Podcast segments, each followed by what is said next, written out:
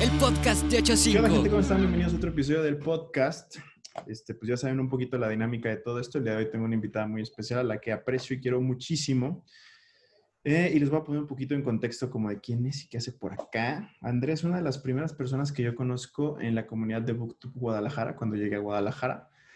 Eh, es parte obviamente de la comunidad de BookTube Guadalajara y creo que lo que más destaca en todo esto o por el tema que me interesa tratar con Andrea es la parte de que fue, fue parte del, del staff del encuentro BookTube, que es algo muy cachondo de lo que vamos a platicar en un ratito más.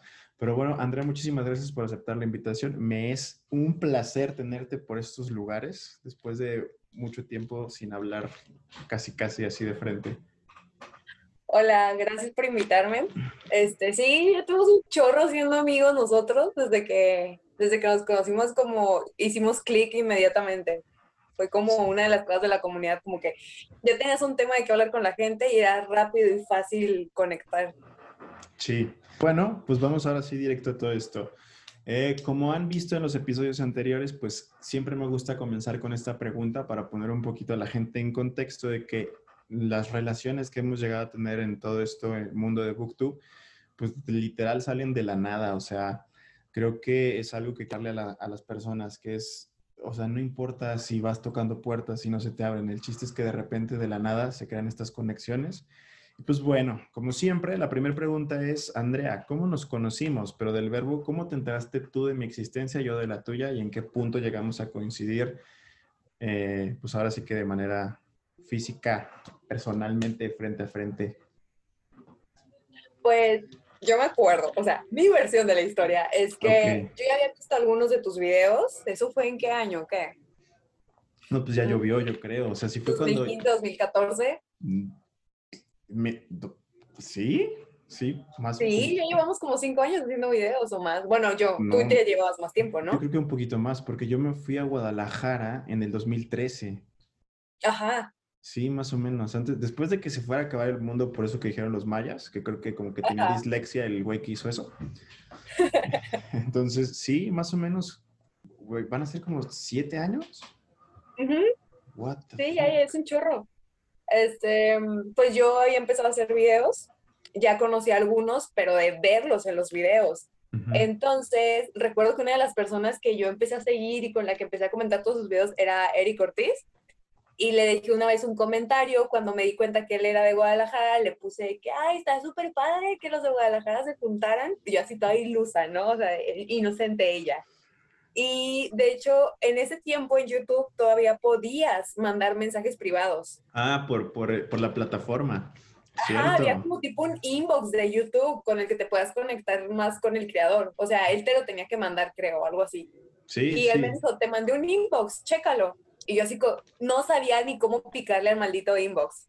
Uh -huh. Entonces me metí, le empecé a buscar y ya vi que tenía un mensaje de él donde me decía de que, claro que sí, fíjate que nos reunimos en tal lugar, este, pues nada más salimos, comemos, este, echamos un, un cafecito, lo que sea, y pues discutimos de BookTube y la vida. Sí, café, ¿verdad?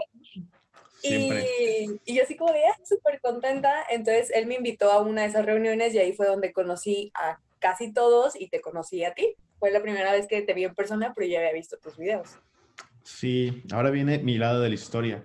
Va a sonar muy payaso y creo que varias personas que han estado aquí me dicen que hago esta pregunta para echarme flores y sentirme eh, halagado y demás, pero no, es porque quiero que la neta la gente vea que, que, las conexiones se dan.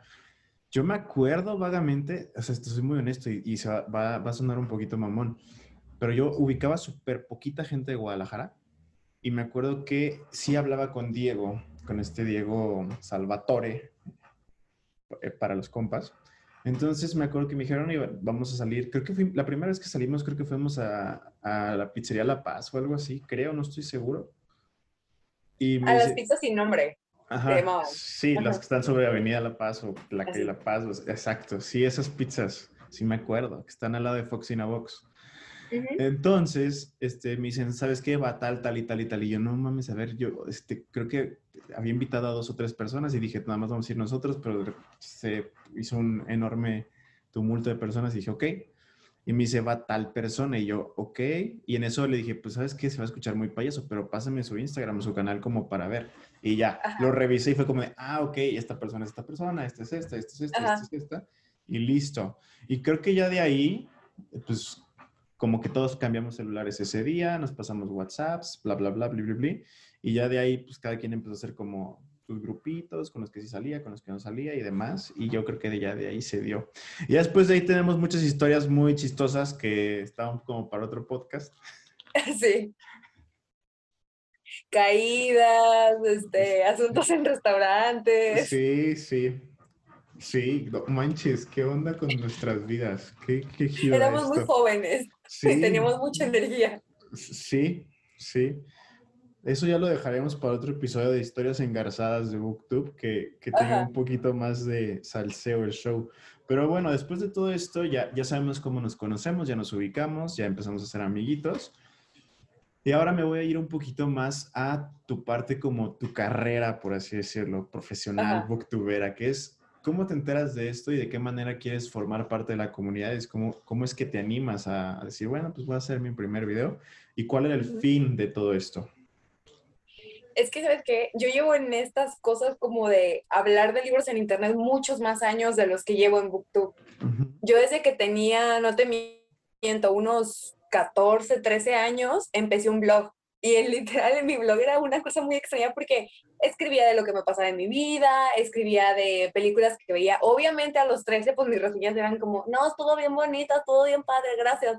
Y ya, pero ya tenía tiempo como relacionándome con lo que era hacer un blog, estar escribiendo, que la gente que ni conocías en el mundo te viera. Y así fue como conocí a Diego Salvatore. Diego Salvatore es mi primer amigo de internet de muchísimos años. Él tiene un blog que se llama Niebla Misteriosa y yo lo seguí, para mí era como una cosa increíble porque le cambiaban el color a las letras. O sea, imagínate, eso para mí era impresionante. Entonces, empecé a seguir a toda esta gente de la blogosfera, había muchos blogs que siguen todavía hoy, que me encantaban y que los admiraba un montón, que cosas que vean que ellos hacían, yo las quería hacer.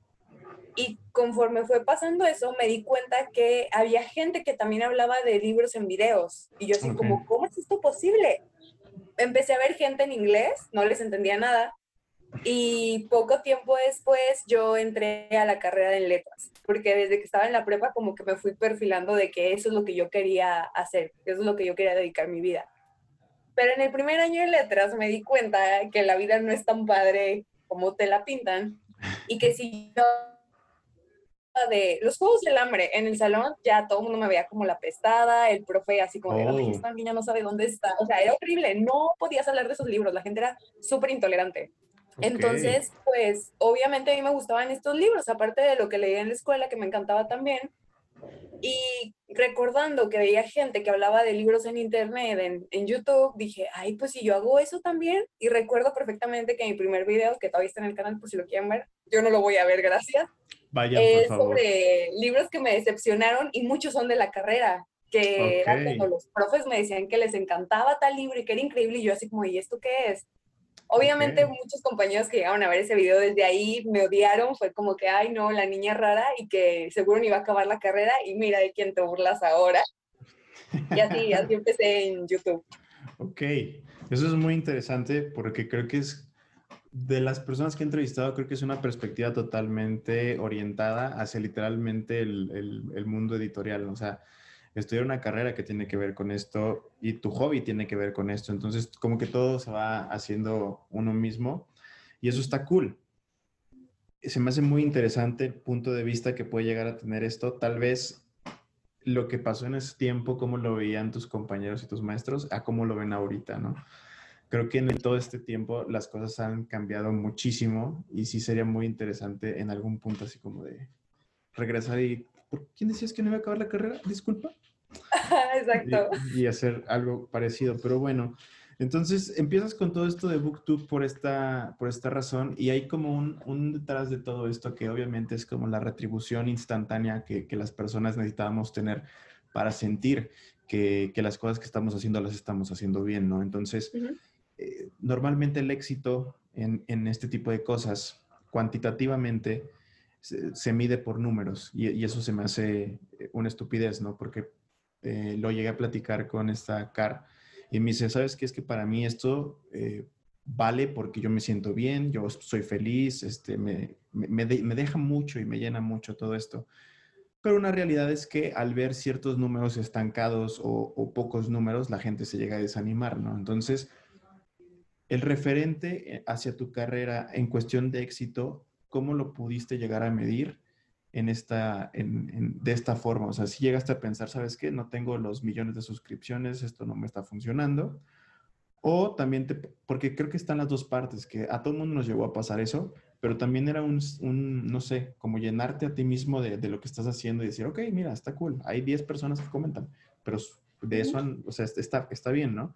¿Qué opinas de toda esta parte y cómo la llegaste a vivir? Pues, ¿sabes? Llevo tanto tiempo, o más bien tantas etapas de mi vida haciendo esto, o sea, he crecido tanto, tú has crecido un montón mientras hacemos estas cosas, que la visión que tenía a mis 18 que empecé a hacer videos, eh, con la que tengo ahora es muy distinta. Al principio sí era como, una persona ya me vio, oh por Dios, me dejaron un comentario, ay, le di un like, pero luego empezó el, alguien le está dando dislike a mi video, porque no sé por qué en BookTube hay una persona que le da dislike a los videos en el segundo que se publican, te lo juro, o sea, y a todo el mundo le pasa. Yo no sé quién es esa persona, pero mis respetos porque qué constancia tiene. Sí, de hecho, creo que eh, eh, en días anteriores a esto, creo que alguien tuiteó algo así como de estoy harto del güey de Booktube que sube un video y no tiene ni un segundo y ya tiene un dislike. Sí, o sea, a todos nos ha pasado y a todos nos persigue. No sé quién es, pero qué bárbaro, ¿eh? Qué intenso. Entonces pasé de la emoción de que una, dos, tres personas me vieran a que las dos, de las dos, tres personas que me veían, una al menos me odiaba, según yo, ¿no? Eh, y luego fui conociendo gente, algunas personas se recomendaban mi canal, porque no sé si tú recuerdas, pero antes eran muy comunes los videos de recomendando booktubers. O, o, haciendo colaboraciones, te invitaban de que grabas este video tú y yo grabo este y lo subimos juntos y así nos ayudamos. Era muy, muy común. Sí. Entonces, sí fue subiendo, pero al mismo tiempo que iba subiendo, yo fui cambiando a hacer nuevas cosas. Mi carrera se volvió más complicada, tenía más responsabilidades en mi familia, estaba haciendo como otros proyectos de mi vida además, que era como de todas las cosas que tengo que hacer, cuál es más importante y al final siempre se quedaba pues BookTube porque era algo que no me generaba dinero, eh, nadie me obligaba, lo hacía porque yo quería, entonces tristemente siempre se quedaba al final aunque me hacía muy feliz. Y eso fue haciendo a mi parecer que en el momento en que pude haber explotado más mi canal, que era el boom, que era que no había tanta competencia, digámoslo, lo dejé y dejé de subir cosas. y obviamente también tiene que ver mucho el, la conexión que tengas con la gente y todo esto, pero creo que era un muy buen momento para aprovechar cuando tú y yo empezábamos a subir videos porque no había tanta gente haciéndolo. Sí, de hecho, eso es, eso es algo que quiero platicar, que lo he platicado con, con las demás personas que he entrevistado y me parece algo súper interesante porque es, es un fenómeno que surge que beneficia a la industria editorial directamente, porque era más el beneficio que se obtenía, obtenían ellos que nosotros como personas. Y era algo totalmente nuevo que creo que muy poca gente lo ha sabido capitalizar. De hecho, creo que lo platiqué contigo en la semana, que es, yo divido a, a Booktube como la primera generación y la segunda generación. No es un canon, es la forma en la que yo lo veo, no se me vayan a ofender pero creo que la primera generación son poquitísimas personas las que supieron capitalizar todo esto. Y le pongo nombre, o sea, Fa, Alberto, Clau y Raiza, creo que fueron las cuatro personas que mejor han sabido capitalizar esta parte. Y esta segunda generación para mí es, es impresionante cómo ellos llegaron a ver algo que nosotros no veíamos. Nosotros nos cegábamos con la parte de me invitan a feria del libro, voy a presentar a tal persona, me van a mandar tal libro. Y no estábamos viendo que en realidad nosotros éramos e-, el medio más importante para que esa parte se llegara a visualizar. Entonces era un, era un mundo muy nuevo, tanto para la parte editorial como para nosotros, y nunca supimos que literal lo que estábamos haciendo pues era un trabajo, o sea, era, y, me parece que nos viciábamos mucho en ese entonces de no, ¿cómo crees? No es un trabajo, yo leo por gusto y el mundo debería de leer más y ellos me mandan los libros porque son súper buena onda y la fregada. Y sí, sí lo hacían así, pero obviamente siempre, nada en este mundo es gratis, tiene como un fin atrás. Y, y hay veces que duele decirlo, pero es que es una realidad. Entonces, esta parte que, me, que mencionabas de, oye, ¿sabes qué? Es que Booktube a mí me hacía muy feliz, pero al final no me generaba nada. Creo que estas nuevas generaciones lo han sabido capitalizar de una manera impresionante, desde cómo utilizan Patreon para que esto se vuelva un trabajo, cómo se dieron cuenta de que las colaboraciones con las editoriales les tenían que costar a las editoriales porque nosotros estábamos haciendo una chamba de promoción. Entonces, esta parte que mencionas, pues también quiero que me platiques un poquito cuál es tu perspectiva de todo esto. O sea, ¿qué ves tú que nosotros no pudimos hacer cuando dijiste, es que pudimos haber explotado esto mucho más de lo que lo hicimos, entre comillas? ¿Y cómo lo están explotando ahorita las, los nuevos creadores? Fíjate que algo que he notado viendo a todos mis compañeros que, que están, o sea, que crecieron muchísimo, es que primero que nada la constancia. Para nosotros era un hobby, a lo mejor hasta un juego, el estar subiendo videos, porque era algo que nadie te obligaba, que tú hacías cuando querías, entonces tan podías subir un video cada semana como subir un video cada tres meses. Y teníamos la idea de que tener, ponle, mil suscriptores nos aseguraba tener mil vistas, o nos aseguraba que esos mil suscriptores siempre iban a estar pendientes de nosotros, y nos dimos cuenta que no era así. La gente te deja de ver cuando tú dejas de ser constante. La gente ya no te pela si tú no estás al tiro, porque va a llegar otro que sí va a estar, va a llegar otro que sí va a traer todas las pilas y las ganas de trabajar. Que eso lo fuimos aprendiendo con el tiempo cuando nos dimos cuenta que el chavito que apenas iba subiendo videos tenía más vistas que tú, que llevabas años. O sea, y eso fue como, oye, espera, ¿qué está pasando?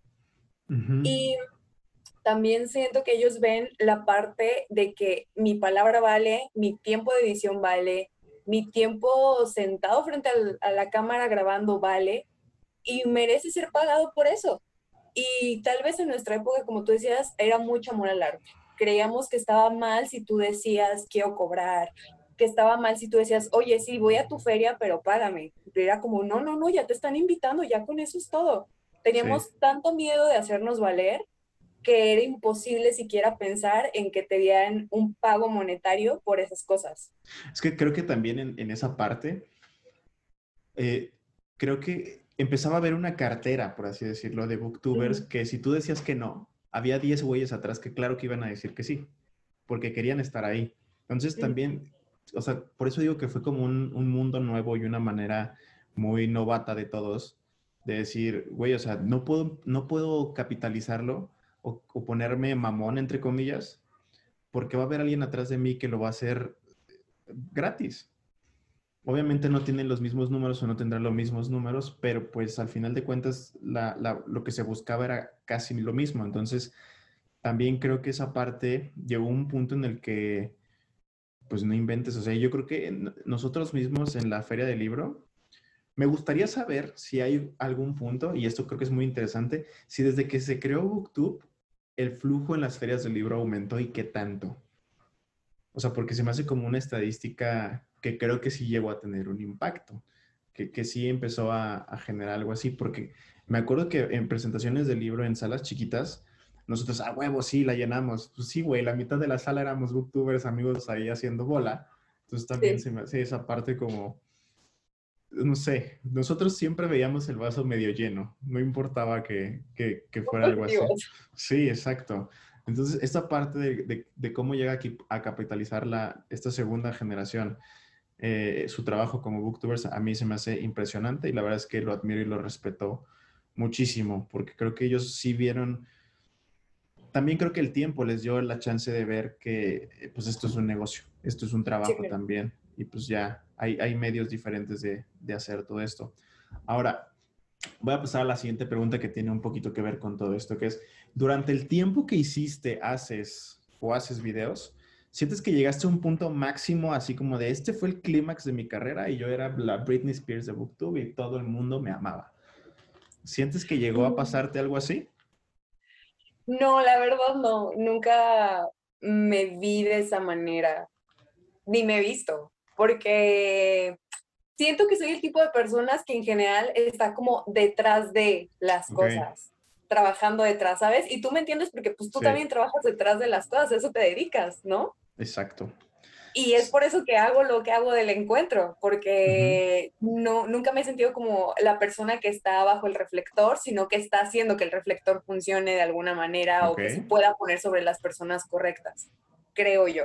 Pero no sé si eso suene muy mamón en el sentido como de, oh, yo los pongo donde están. Claro que no, sino como que me gusta trabajar con los demás, me gusta colaborar, pero nunca siento que yo sea la protagonista de las cosas. Sí, o sea, el fin de todo esto es, ¿sabes qué? Yo lo hago en pro de todo esto, no para que yo sea la imagen, por así decirlo. Entonces, esto tiene mucho que ver con lo que vamos a seguir platicando un poquito más adelante, pero también me gustaría, eh, retomando un poquito esto que dices de, de que obviamente eras parte de todo esto, creo que ah, eh, hay un tema muy eh, oculto detrás de todo esto de, de BookTube, ¿no? Que es la parte como de, ¿crees que mucha gente de nosotros hacíamos cosas por pertenecer a cierto grupo o tener cierto estatus en la comunidad y ante la gente? Creo que sí, porque te voy a decir, nosotros estábamos en una etapa de desarrollo emocional. O sea, la edad que teníamos era la edad perfecta para que se nos subiera todo la cabeza o nos destruyera un mal comentario.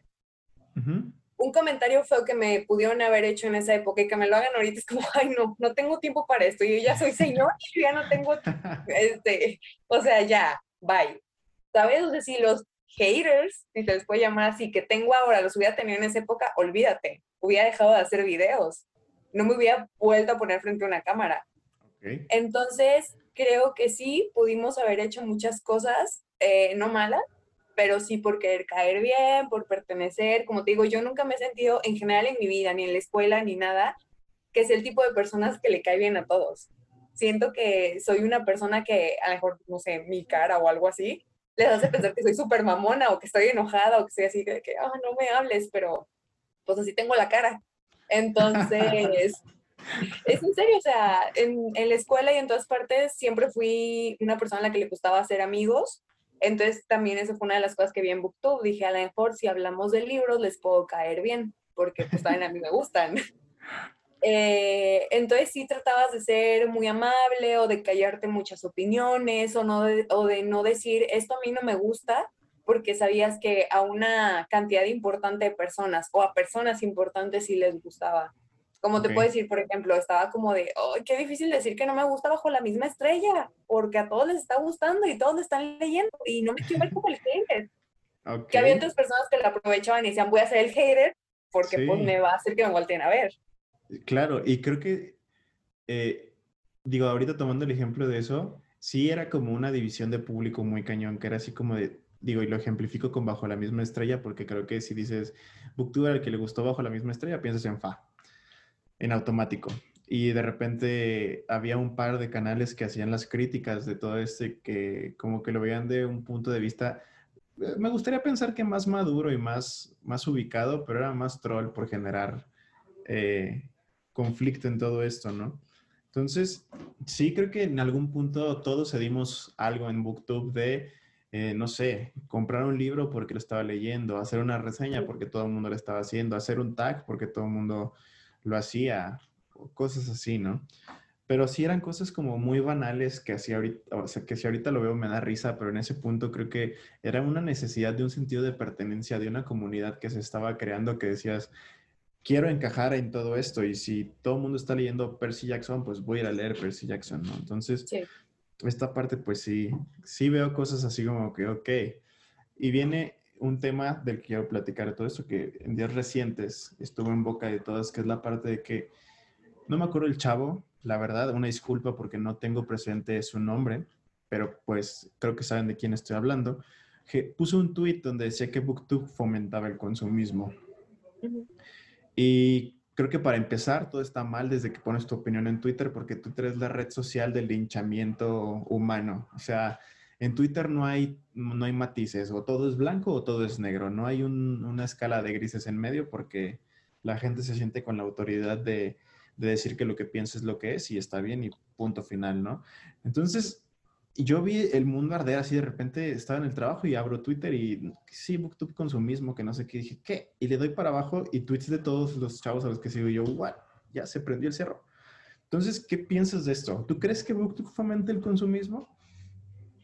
Mira, primero que nada siento que BookTube es un lugar donde parecemos una revolvedora, o sea, hace cinco años estábamos hablando de este tema, ¿sabes? Hace cinco años hacíamos videos y lo discutíamos y me sorprende mucho cómo se sigue hablando. No sé si es porque es un problema, que no sé para quién sea un problema, pero el punto es que eh, yo soy, em, personalmente, soy una persona que compra muchos libros. ¿Por qué? Porque ya te lo dije, yo estudié esto, me dedico a esto, me quiero dedicar a esto toda mi vida porque me encanta, lo amo.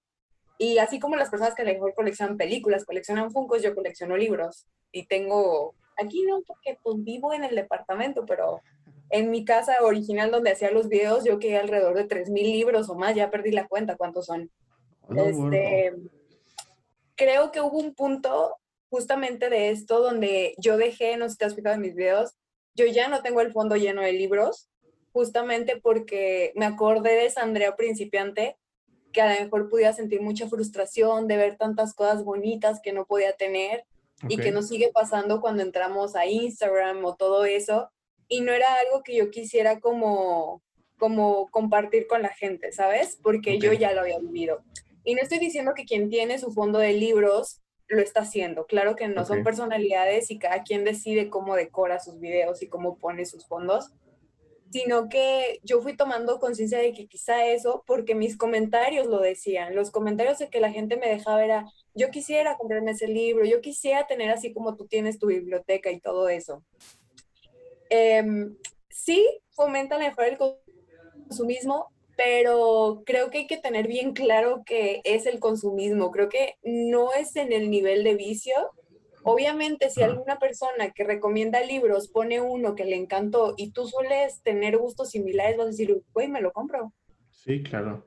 Es como cuando ves en, en, las épocas de, de los premios eh, Arieles, Oscar y demás, ah, están hablando de esta película y la quieres ver y la compras y tal vez nunca la vas a ver, pero la compraste porque dijeron que estaba buena y ahí la tienes. O sea, pasa así. No creo que, o sea, como dices, o sea, no creo que, que es como de, no, es que BookTube se hizo para que la industria editorial explotara y se vendieran todos los libros del universo. Sí, claro. O sea, obviamente, mm, te digo, me comparo mucho con el antes como yo era, porque recuerdo que yo veía los book hauls o cuando les mandaban libros y a mí no me mandaban todavía nada, era una cosa de que, porque a mí no, yo quiero tener todo eso. Y, y me sentía mal y frustrada y justo ahora que ya tengo pues mi poder adquisitivo personal, que ya no dependo de nadie, que yo me gasto mi dinero si quiero en un kilo de chicles, me doy cuenta que soy más selectiva con lo que quiero leer y con lo que quiero tener, ¿sabes? Y, es algo que vamos aprendiendo con el tiempo y que todas las personas, todos los humanos vamos a aprender y que pasamos por una época en que queremos tener todo y después nos damos cuenta que realmente no lo necesitábamos. Entonces, creo que va más en una cuestión como de madurez, de adultez, cuando tú te das cuenta que realmente no necesitas todas esas cosas para vivir o no necesitas todo lo que todos tienen. Claro. Sí, o sea, comento esto porque se me hizo muy polémico lo que se, lo que se empezó a hablar en la semana sobre esto, porque de repente, o sea, yo veía los comentarios y, y, creo que hubo una persona, hubo una chava que le contestó, pero de una manera, decía, oye, entiendo que esto si hubiera pasado hace cinco años cuando teníamos 18, este, 22, cosas así, eh, lo hubiéramos tomado de esa manera, pero creo que en todo este tiempo hemos crecido emocional y físicamente, ¿no? Entonces, cuando yo veo todo esto, o sea, me queda muy, me, siento muy viciado en el sentido de, güey, este era un tema de hace cinco años que sigue siendo súper polémico y, y, muy relevante en la comunidad como, güey, o sea, vamos a analizarlo desde un punto de vista serio y adulto, entre comillas, ¿no? BookTube fomenta el consumismo, sí, porque lo que busca es que lean, lea la gente, sí, sí, pero por consecuencia la gente tiene que hacer algo para conseguir ese libro y es comprarlo.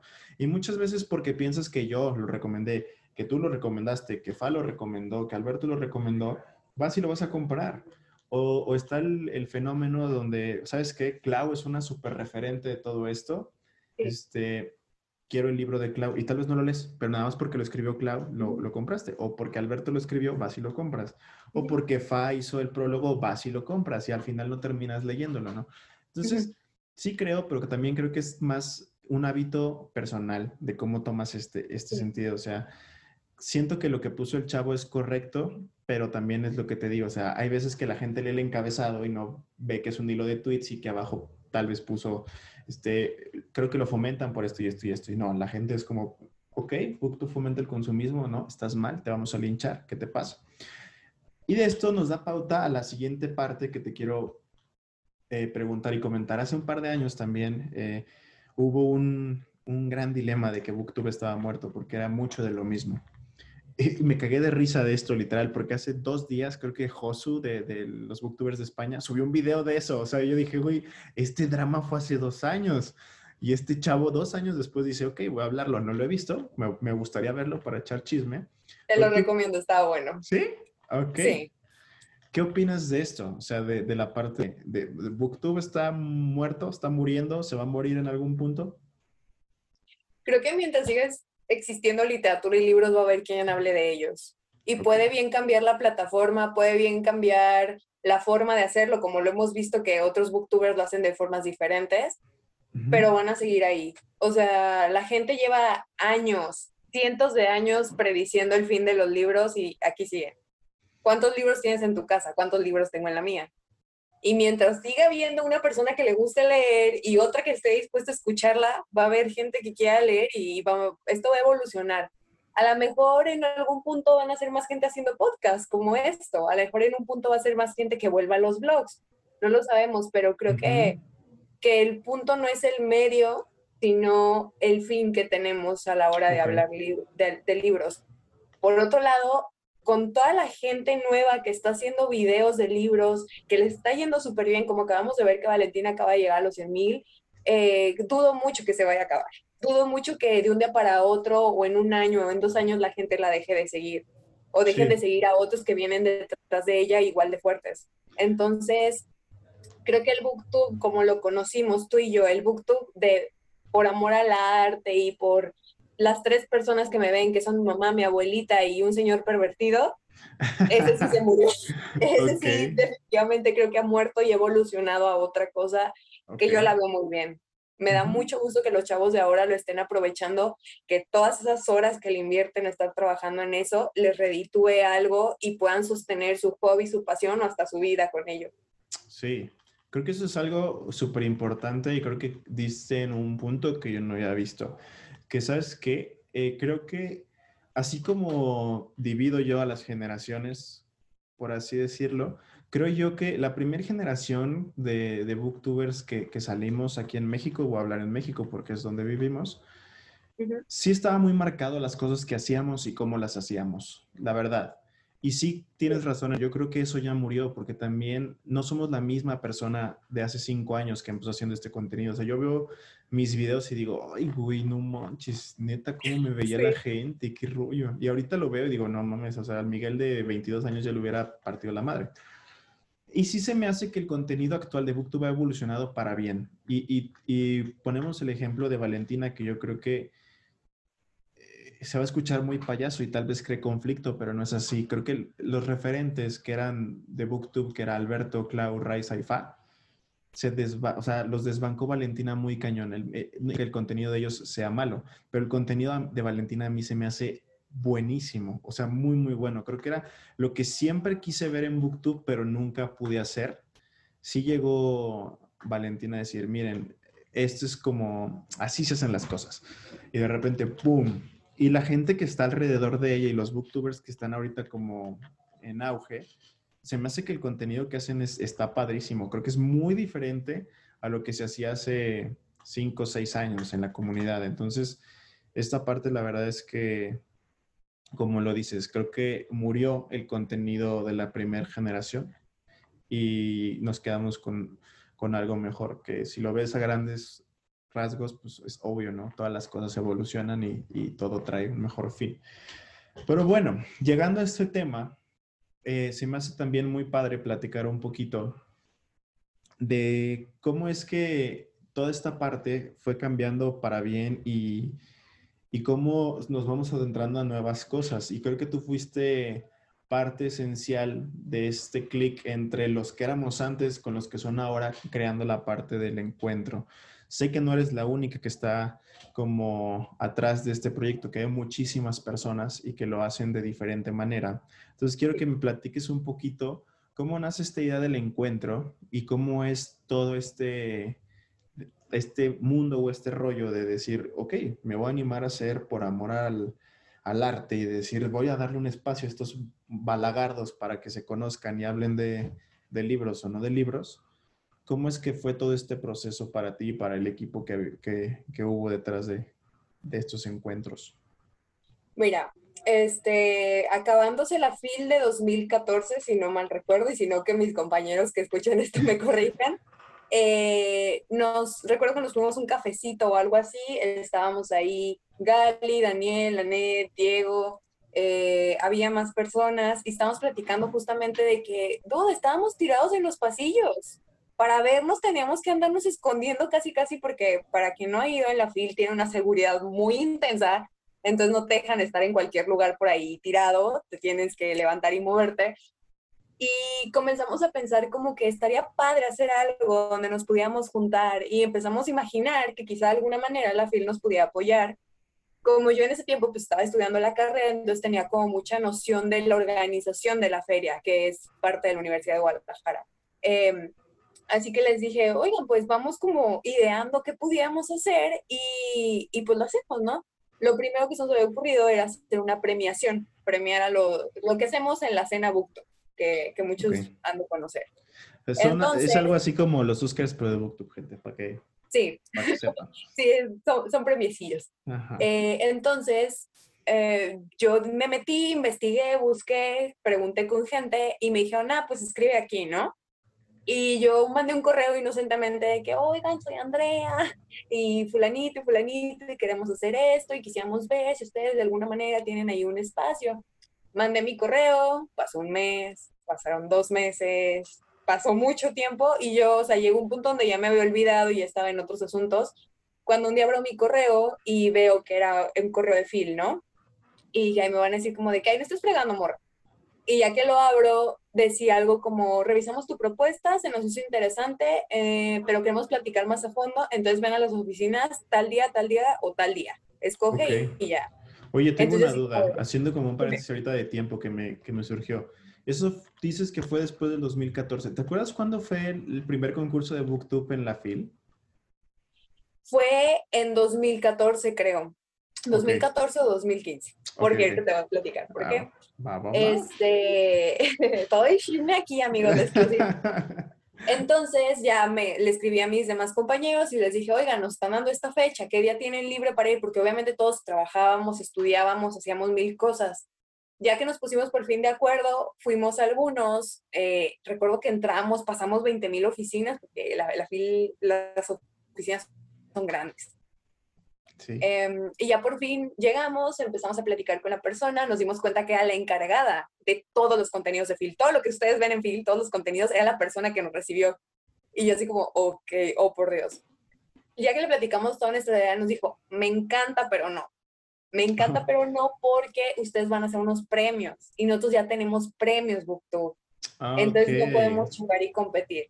Ahí es donde donde nos dijo como, pues no se puede, y nosotros así como que con el corazoncito roto, pero nos dice, pero les doy de aquí a tal día para que me manden otra propuesta y vemos, porque los veo con muchas ganas de trabajar, los veo muy contentos y todo, entonces les doy oportunidad de que me manden otra cosa y la trabajamos. Entonces, eso hicimos, ese mes nos pusimos a investigar, idear, qué queríamos hacer, de qué queríamos hablar, algo que le aportara a la comunidad y que aparte fuera interesante para todos. Entonces así fue como yo así me puse a pensar y decidimos hacer mesas de charlas donde se incluían booktubers, autores, eh, editores, gente de pues de muchos ámbitos que nos ayudaran a entender pues qué es esto de la literatura y los lectores eh, a través de la pantalla. Y así fue como empezamos a hacer hacer todo eso cada año desde 2015. Luego fue cuando me crucificaron y me pusieron en un panel de literatura juvenil donde yo tenía que estar en contra. Muy bien, amiguitos. De nada, amigo. Sí, lo recuerdo como si fuera ayer. Oye, pero, o sea, está cañón, ¿no? Ahora, siendo súper honestos, esto realmente, y, tal vez este, eh, se puede contestar o no, no importa, pero es, el, la, la, generación del encuentro fue por amor al arte, literal, fue como, ok, no hay pedo, va, no lo chutamos. No manches, esa neta, mis respetos, ¿eh? Porque me acuerdo que el primer, eh, en la, en la primera cena que fue en un edificio que estaba atrás de la FIL, yo llegué y subí y, o sea, y fue muy pendejo de mi parte y lo reconozco, porque la verdad es que yo me la pasaba increíble porque venían todos mis amigos de todo México y de algunas partes del mundo. Veíamos y yo soy súper fiestero y borracho. Entonces fue como de, ya, que den los premios, ya me quiero ir a bailar y beber con mis amigos. Pero el trasfondo que ustedes hacían era totalmente otro, que, que, yo no veía en ese entonces, que era como de, ok, mira, hay booktubers chiquitos, nuevos, este, que están empezando, vamos a jalarlos, creamos esto. Y así fue como ustedes hicieron que fuera evolucionando el encuentro, porque mal recuerdo, en, eh, en, en el primer encuentro no había como estas categorías que, en las que ustedes clasificaban a, a la gente que asistía, y después sí se empezó a hacer, entiendo que también por un formato de orden, ¿no? Sí. Y empezó todo este show hermoso donde nos tenían asientos VIP y nos hacían sentir rockstars en la fila. Es que, ¿sabes qué? Eh, hacer el encuentro es todo un show. O sea, es el encuentro de booktubers más grande que hay y, y, que tú lo has visto, eh, o sea, tú lo has visto, tú fuiste a esa edición donde tuvimos que sacarlos con guardaespaldas porque la gente estaba volviendo, ¿no? eh, yo viví un sueño ahí, o sea, yo me sentía todo un rockstar, dije, ah, huevo, a mí sí, guardaespaldas. Hacíamos intermedios entre cada charla y la gente se enloquecía y se iban para adelante. El, algo que nos sorprendió el primer año que lo hicimos, que fue todísimo un éxito y que yo, bueno, yo considero todos un éxito porque son como mis bebés. Sí, claro. Eh, nos dice la persona de Phil. No estoy diciendo su nombre porque luego no sé si no quiera como que le demos más trabajo. Ok. Eh, bueno, no sé. Y nos, nos menciona, eh, te vamos a dar tal salón, si ¿sí lo conoces. Y yo como, ah, sí, de los de arriba, de los de 30 personas. Y me dice, no, de 800. Y entonces como, ¿qué? ¿Qué? Y esa vez estuvimos full, incluso había una pantalla afuera donde la gente lo podía estar mirando y todo porque era muchísimo. Y empezamos odié, ese, ese salón porque está súper escondido. Sí, era, sí era difícil llegar. Mm. Eh, comenzamos de esa organización porque porque justamente teníamos este conflicto de que nosotros no esperábamos y creo que nadie sabía en ese momento todavía eh, cuánta gente estaba jalando Booktube, cuánta gente iba a ir a verlos y aparte que justamente la gente los veía como, como estrellas, como así, ¿no? Cuando entre nosotros no nos mirábamos así, nos veíamos como compitas, amiguitos y así. No esperábamos que la gente se aventara adelante y que comenzara a gritar y aventara libros y cosas que pasaban. Esa parte sí, es súper interesante porque como lo dices, o sea, nosotros, tú ponías un pie en la fil y creo, bueno, yo lo veía así, porque también yo era muy mamón en esa época, y yo decía, no mames, a huevo, ahorita vienen las fotos, papi, dense, hoy sí me arreglé. Y ya entrabas, pero era el subconsciente, pero, o sea, como con nosotros era así como de, ay, güey, qué pedo, vamos a SM a dar una vuelta, vamos a Planeta a dar una vuelta. Sí. Y de repente tú decías, ok, quiero ver, en mi caso, quiero ver a Alberto, que es mi amigo, y de repente ese güey pasaba el detector de metal y era, ¡fum! Una ola de gente así. Mario Bautista se quedaba pendejo al lado de Alberto Villarreal en la fila. Sí, claro. Y fue como, oh, qué pedo. Sí llegó un momento en el que de verdad, de verdad, de verdad, sí, o sea, One Direction éramos nosotros, literal. Es que aparte, ¿sabes qué? La cosa clave, nosotros pudiéramos haber estado en el Corona Capital y se nos acercan cinco personas, pero estábamos en la meca de los lectores. Exactamente, exacto. Estábamos en el mero lugar donde estaba la gente que le gustaba leer y que probablemente había visto un video de BookTube y seguramente ubicaba a estas personas que mencionas, a Parra, a Claudia, a Alberto, porque eran los que más vistas tenían, los que más conocidos eran. Entonces era evidente que esas cosas iban a pasar. Entonces, es de ahí que salió esta, esta idea que nos propusieron para organizar, pero nunca fue con la idea como de, ah, tú no eres tan popular o así, sino justamente para que no ocurrieran estos accidentes y así, porque tú viste, por más guardaespaldas que había, la gente estaba enloquecida. Sí, sí, de verdad, sí, sí, sí llegó a haber, o sea, temas delicados que ya después de eso se fueron tomando un poquito más en serio las cosas en cuanto a, ya, ya se daban cuenta que de verdad sí, un movimiento cañón. Y, y, viene algo que quiero comentar, que se me hace una de las cosas más padres que ha hecho BookTube en todo este tiempo, que es, BookTube sí llegó a cambiar el hábito, ya hablamos del hábito de consumo, pero el hábito de, de darle un lugar al libro en el mundo, creo yo. Y creo que el mejor ejemplo de todo esto y de la, la persona más humilde, pura y sencilla en capitalizar este fenómeno es el señor Benito Taibo, ¿no? O sea, de repente nadie conocía a Benito, nadie, nadie, nadie, nadie. Eran muy poca la gente que había leído a Benito o lo ubicaban pues, por su hermano y demás. Pero de repente pasa este fenómeno de René llega y nos regala a nosotros persona normal y una persona lo lee y luego lo lee. Y creo que fue el fenómeno de más éxito que ha habido en la, en la comunidad, que de repente persona normal ya estaba agotado en todos lados, todo el mundo tenía persona normal. Benito era todo un rockstar de las presentaciones del libro. El güey ya iba corriendo por pasillos, firmaba diestra y siniestra y que foto y que salúdame a mi mamá y que salúdame a la tuya y no, no, no. Entonces, está esta parte que también creo que es, es, es, la contraparte de cómo se supo conjuntar todo en, en, en, un mismo punto, ¿no? Que fue como de, o sea, ahí es el ejemplo de que BookTube sirve y de que BookTube tenía un fin, o sea, una persona que tiene un altísimo renombre en la comunidad editorial, creo que BookTube lo llevó a la cúspide de su carrera. Y no lo digo en mal plan y no, no, no lo estoy diciendo en que Benito se debe a los BookTubers, porque claro que no, creo que su obra es reflejo de que es tan buena que, que este fue, fueron los ingredientes específicos para explotar un caso de éxito. ¿Tú cómo ves y cómo viviste toda esta parte de la utopía que era como decir, ay, pues ojalá conozca a X autor y de repente es como de, güey, lo vas a presentar. Vas a estar colaborando con esto, con, con el autor que querías, ¿no? Entonces fue como, boom, ¿cómo viste o cómo viviste esto?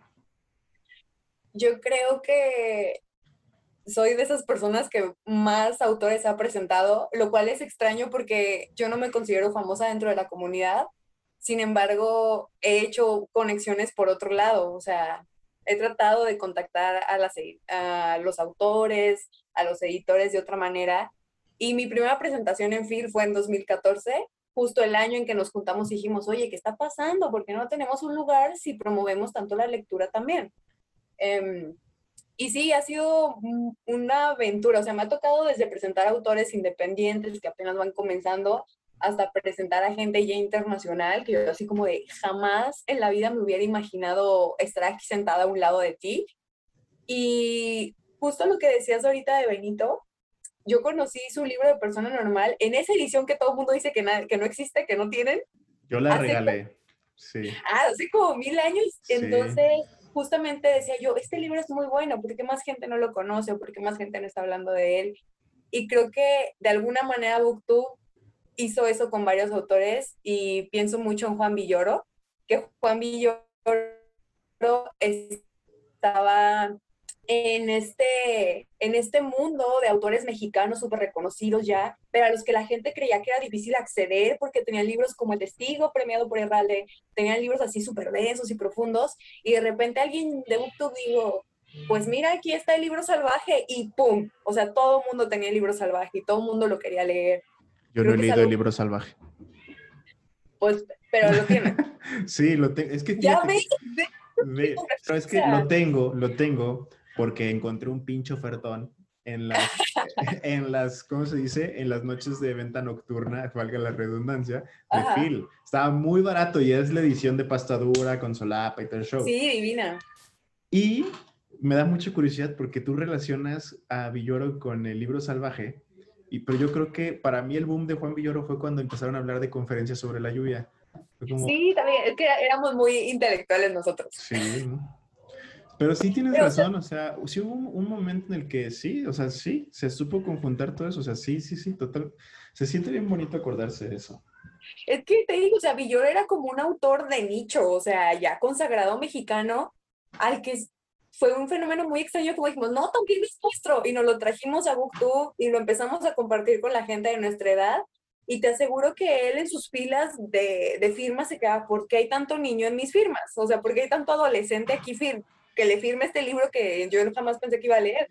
Yo tengo una anécdota con él en una fil, creo que es 2016, creo que sí, no lo recuerdo bien. Pero yo llevaba una playera de un equipo de fútbol del Chelsea. Entonces eh, iba con Eric y con Diego. Y me dicen, güey, está Villoro firmando en, en, el, en el stand de Almadia. Y yo, claro, vámonos ya, ahorita mismo, ¡fum! Y llego y me dice, ah, a ti te conozco. dije, ah, cabrón, ¿a mí me conoce? Sí, tú hiciste un video mío de esto. Y yo, no, ay, sí lo vio, no manches. Y ahí empezó todo el show y me dice, a ver, güey, pero explícame qué hacen, porque no entiendo. Y yo, pues mira, ponemos una cámara, nos grabamos hablando de un libro y lo subimos a YouTube. Y me decía, ¿qué? ¿Cómo? O sea, no entiendo, de verdad. Y la gente ve eso. Ajá, y luego me decía, es que de repente hay, hay chavitos en, la, en las filas y yo digo, a mí nadie me conocía ni nadie me pelaba, podía caminar sin ningún problema. Y yo, pues, pues no sé si fue esto y la fregada. Y ahí empezó como a, a detonar todo esto. O sea, ahorita que platicas eso, o sea, sí, me, tocaron muchas anécdotas en fil de una vez, yo amo Ángeles Masterta, se me hace una de las autoras más increíbles contemporáneas que hay en, el mundo. Y estaba con Benito y me dice, güey, ¿por qué estás todo rojo? Y es que acaba de subir Ángeles Masterta. Ay, Angelita. ¿Y por qué te pones? Y le dije, güey, es que la amo. Y le grita a Ángeles así de stand al otro lado, así como de, Ángeles. Y voltea. Que te quiere y se emociona y te ama. Y yo todo rojo, y yo, ah, no puede ser. Sí. Y fue, fueron muchas cosas muy padres que, que, se conjuntaron. O sea, había autores que en la vida pensamos que iban a tener una conexión directa con nosotros y de repente, boom, o sea, cuando vino James Dashner y todo el mundo estaba por allá, o sea, había muchas, muchas cosas que provocó todo esto. Y ay, Dios mío, qué cosas de la vida, cuántas cosas no vivimos. Pero bueno, ya estamos llegando al fin de todo esto y me quedan solamente cuatro preguntas que me gustaría hacerte porque la gente puso en Instagram que le gustaría saber un poquito sobre esto. Entonces, van cuatro preguntas que creo que son claves para la gente que quiera adentrarse a crear contenido para cualquier red social y buscar como em, saber cómo hacer todo esto. Y la primera es, obviamente todos recibíamos comentarios bonitos, comentarios feos, comentarios X y demás, ¿no? Pero ¿cómo superabas los problemas y las frustraciones que generaba esto, que es un hobby que al final no, nunca nos dimos cuenta que era un trabajo? O sea, ¿cómo llegaste a superar eh, al güey acosador que te veía, a los güeyes que comentaban estupidez y media en los videos y demás? Pues mira, afortunadamente tú conoces a mi mamá. Eh, creo que todos de ese momento de Booktube en que yo empecé conocen a mi mamá y lo ubican. Em, y siempre ha sido una persona que me ha apoyado en todo, o sea, ella casi, casi, yo te grabo, mija, tú sube tu video. Entonces, contar con una persona así como ella, que yo le contaba, mamá, pero esta persona me dijo eso, y, y ella es muy chill, ¿sabes? Es como, ah, o sea, no pasa nada. Eh, tener una red de apoyo así siempre me ayuda mucho. Tener alguien con quien contar esas cosas, con quien hablar, las que me ayudan a entender que al final del día no era tan importante. O sea, cuando dices lo de la persona acosadora, sí tuve varios. ¿Te acuerdas que estábamos una red que se llama Ask? Que ya es como el año del caldo. Y te ponían cada cosa que yo como de... ¡oh! Casi quería salir yo así cubierta de cabeza a pies. Y poco a poco, obviamente, con el crecer, con ser adulto, me di cuenta que no tengo que aguantar gente así. Y yo realmente sí elimino y bloqueo personas así. ¿Por qué? Porque no me hace bien a mí verlo y no me hace sentir feliz el hecho de que una persona a lo mejor súper entusiasta, contenta, vea mi video y me quiera dejar un comentario, vaya a la sección de comentarios y vea un insulto, que aunque no sea para ella, lo haga sentir mal o lo haga pensar de, hoy qué feas personas hay en internet. Entonces, eso es lo que hago, limpio mis espacios y ya no dejo que nadie me quite mi paz y que nadie me venga a perturbar en algo que es mío. Yo lo voy a resumir como si mi mami conmigo, ¿quién contra mí? Fin del asunto. Exactamente. Y recuerden que mi mami es la mami de todo Booktube. Si quieren, ahí está. Sí, muy bien. Saludos a la mami de Andrea. Muy bien. Ahora, esto tiene mucho que ver con lo que me platicaste al principio de todo esto, que es, eh, obviamente para, para nosotros esto nunca fue un trabajo y fueron muy pocas las veces que hubo una remuneración.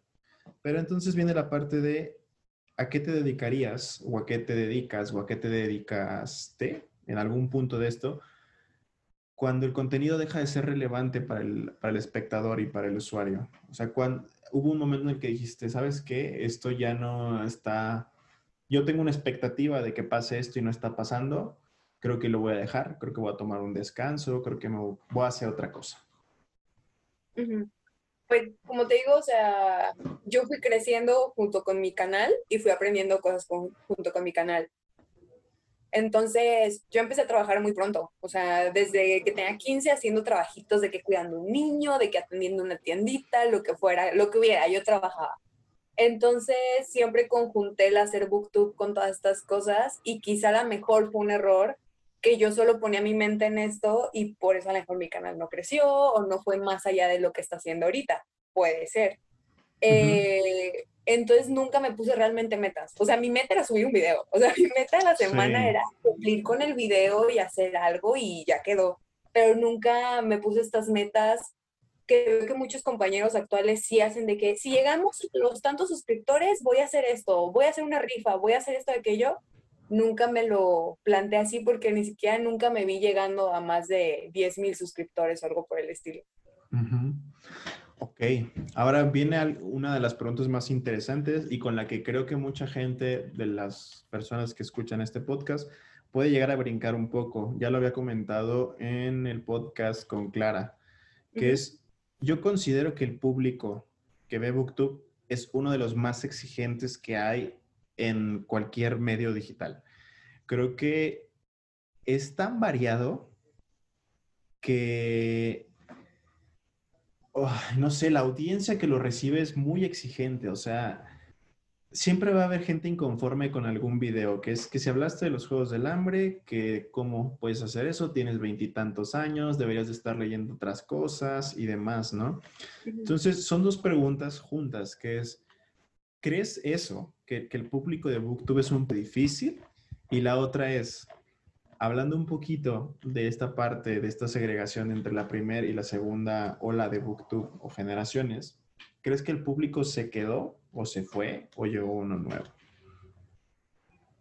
Ah, cuando dices que son variados, es totalmente cierto, porque yo puedo tener en mis videos eh, hombres, mujeres, eh, gente de 12 años, personas de 40, porque justamente la cosa con los libros es que no tienes edad para leerlos, aunque nos quieran hacer creer que sí o los quieran poner en esa manera para poderlos vender, realmente puedes leer los libros a cualquier edad y disfrutarlos a cualquier edad si es lo que te late en ese momento.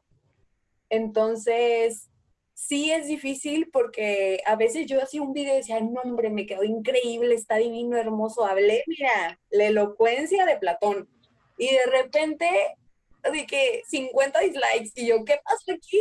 O sea, era muy complicado y sigue siendo muy complicado darle gusto a la gente. Pero si algo hemos aprendido a lo largo de toda la vida, incluso antes del Internet, es que nunca le vas a dar gusto a todos. A todos, claro.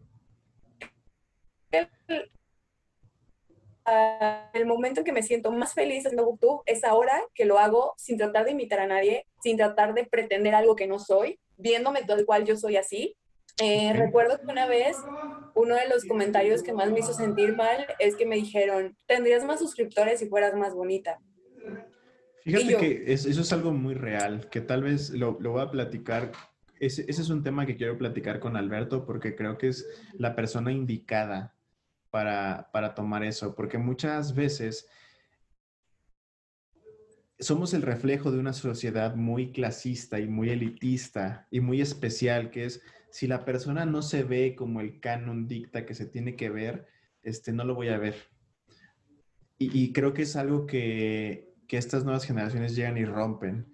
Que sabes que es, es, una es, es, generalizar, que es, no es la chavita bonita, güerita de ojos de colores, eh, la que está hablando de los libros, sino es una persona como yo y está siendo empático con, con, con los demás, ¿no? Entonces, sí creo que por eso se me hace uno de los públicos más difíciles. Digo, yo soy un pelado de 27 años que habla con groserías hasta por los codos y el video que más éxito tiene en su canal es una reseña de After, que es un el libro más girly del mundo. ¿Cómo pasó eso? No lo entiendo.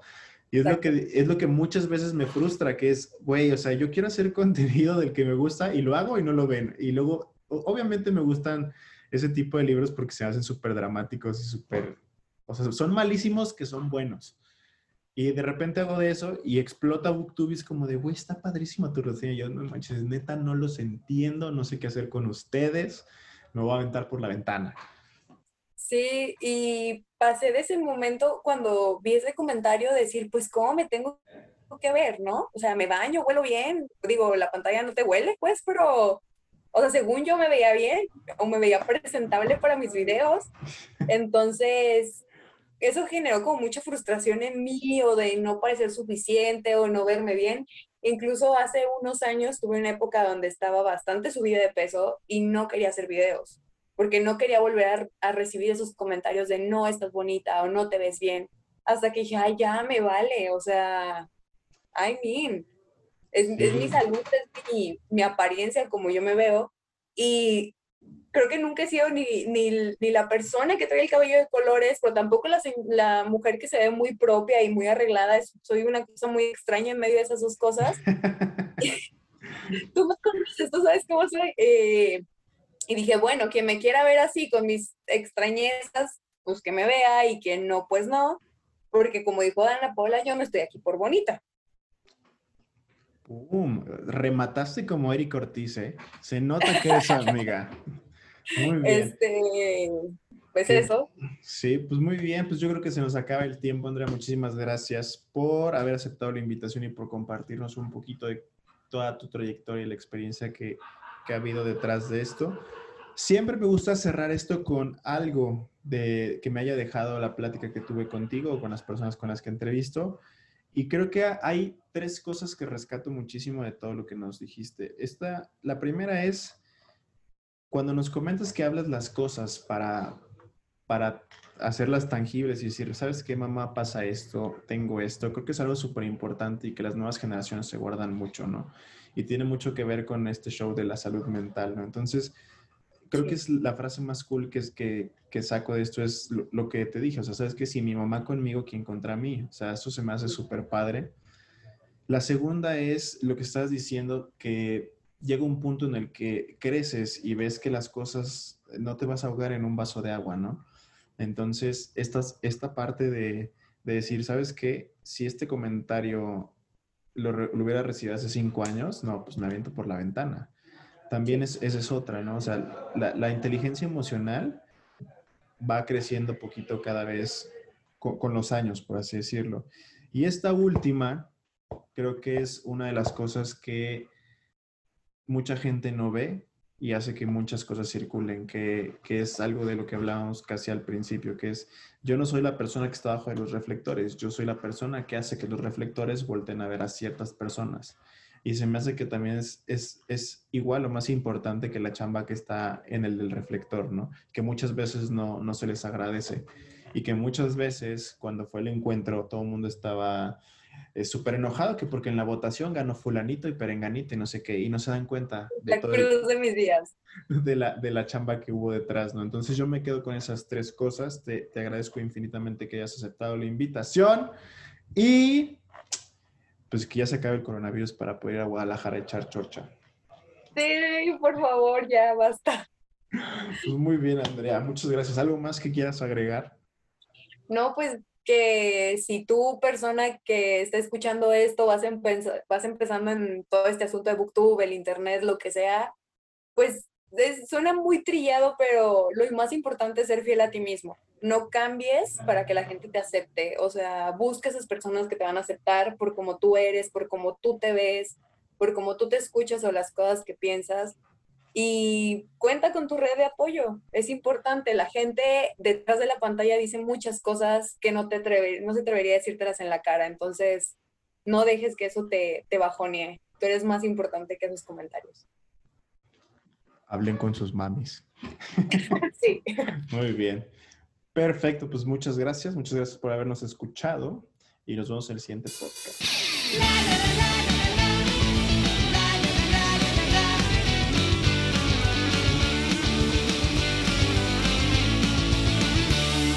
El podcast de 85.